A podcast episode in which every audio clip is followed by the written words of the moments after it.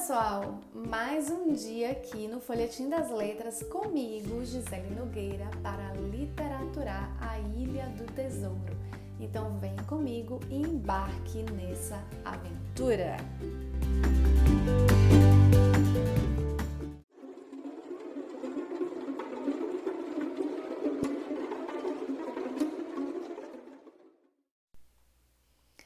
Então, gente, no episódio anterior, vocês ficaram com o suspense. O que será que tinha naquele papel que o capitão recebera?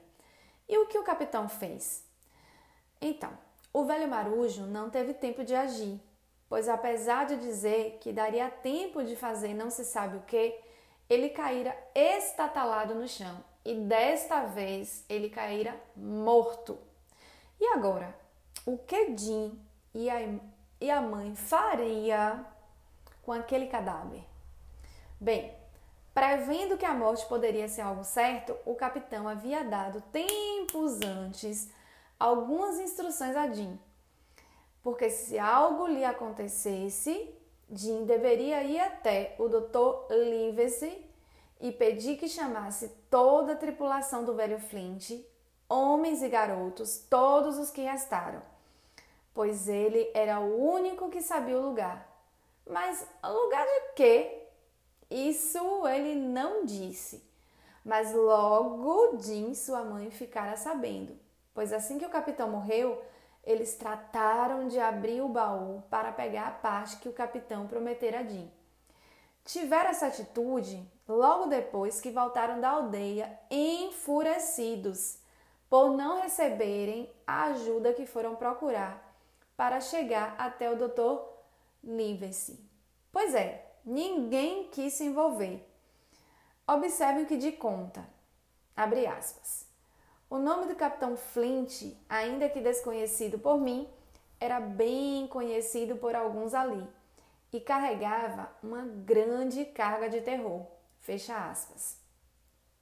Como era uma aldeia pequena e próxima ao mar, esse terror pode ter sido causado pelo fato de possivelmente o pirata Flint ter se instalado por ali.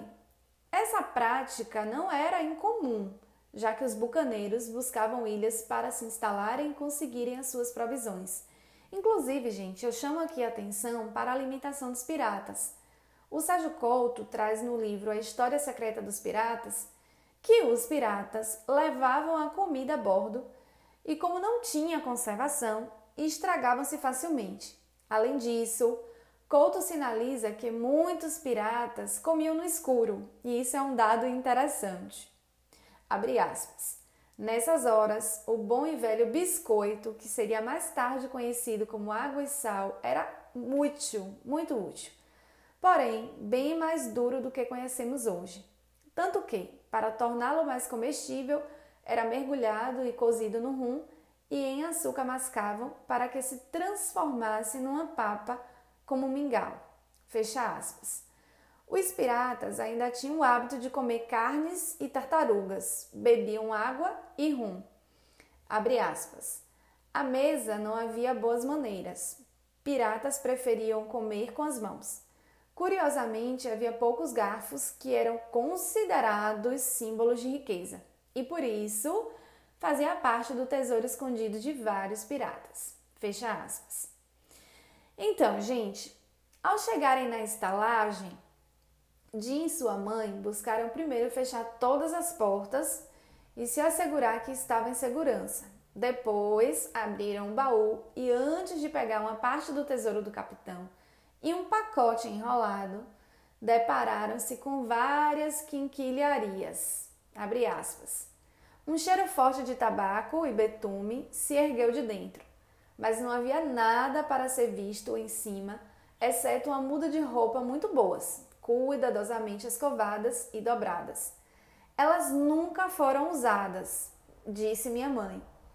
Abaixo começava a miscelânea: um quadrante, um caneco de lata, vários rolos de tabaco, um par de pistolas muito bonitas, uma barra de prata, um velho relógio espanhol e algumas bugigangas de pouco valor e pela maior parte de manufatura estrangeira, um par de bússolas feitas de latão e cinco, seis conchas curiosas das Índias Ocidentais.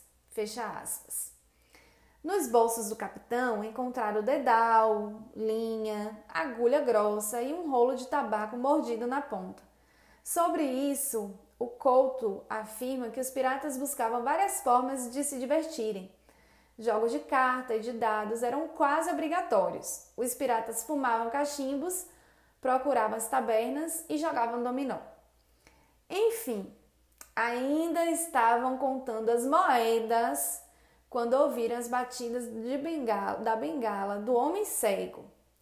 Ele tentara forçar a porta da estalagem, mas como não conseguira, distanciara e depois voltara com outros homens a fim de invadir a estalagem e pegar o baú do velho bucaneiro. E então, caros ouvintes, o que aconteceu com Jim e sua mãe? O que é que vocês estão aí pensando? Será que eles foram pegos com a boca na botija, roubando, né, abocanhando aí a, o tesouro do capitão? Bem, para quem achou que Jim e sua mãe foram atacados, enganou-se profundamente pois eles conseguiram fugir antes e se esconder embaixo de uma pequena ponte, longe o suficiente para não serem vistos e ao mesmo tempo tão próximos que conseguiram acompanhar a invasão na busca pelo tesouro do capitão. Bem, Jim e sua mãe teriam sido descobertos se não fosse a presença dos fiscais da alfândega, que chegaram a tempo de espantar os perversos bucaneiros e passar por cima do homem cego, que havia caído em uma vala, enrolado para baixo de um, de um dos cavalos. Então, Jim e sua mãe estavam a salvos. Ela, portanto, fora levada ao vilarejo em segurança e depois disso, Jim voltou como supervisor Dance até o almirante Bamboo. A casa estava totalmente revirada. Mas naquele momento, o que o garoto queria mesmo era ir até o Dr. Olivense, cumprir o desejo do capitão.